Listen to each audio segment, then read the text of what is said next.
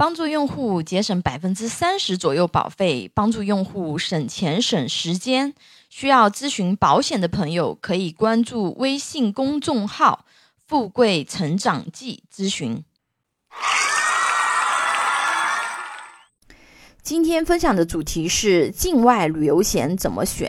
买保险一般险种重点看产品和保障，不用在意是哪家保险公司的产品，因为都能正常赔。但是买境外旅游险必须看保险公司，尤其要看保险公司背后的救援机构是否专业。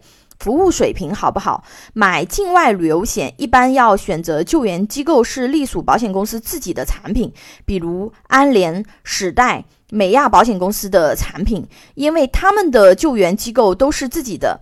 不存在保险公司和救援机构交流磨合等问题，熟练度、救援效率都更高。因为在境外，万一出个什么事情啊，救援服务太重要了。曾经有一则轰动一时的新闻：重庆女孩在巴厘岛染不明病毒，家人通过卖房、众筹、向亲戚借钱等方式，最终凑齐六十万包机费接她回国。如果这时候他有一份含有救援服务的旅行险，就可以启动保险公司的医疗救援服务，不至于给自己和家人带来这么大的风险。除了救援服务，医疗保障。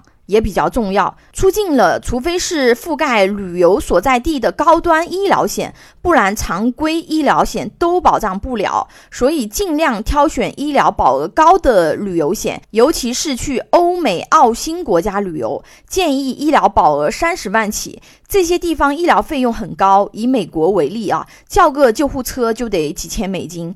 看个小病，一万美金可能就没有了。前两项保障差不多的情况下，优选境外医疗可直付或者是垫付的产品，因为在境外出事啊，一时半会未必能筹到高额的医药费。如果保险公司能直付或者是垫付，自己就不用先掏钱啊。免赔额当然是选择越低越好，对吧？报销比例越高越好。最好把门诊、住院都涵盖啊，既往症能赔含住院津贴，这些都是实用的加分项啊。当然不是说这些你都一定要涵盖啊，只是说这些是加分项。飞机延误、行李延误保障这些情况发生概率比较高啊。如果延误可以获得补偿。个人责任险也叫第三者责任，是指因意外事故导致他人受伤或者是财产损失，保险公司代赔。财产损失保障保障包括个人钱财、随身物品或者是旅行证件丢失、银行卡盗刷等。啊，手机、电脑、珠宝丢失一般是不赔的。啊，温馨提醒：申根签证的要求。申根签证保险中的医疗保险金额不得低于三万欧元啊，接近是二十四万人民币啊，且应附带全球紧急救援功能。给大家梳理了一些旅行险以及适合申根签证的产品，需要的朋友可以关注公众号“富贵成长记忆”文章，或者是给我留言咨询。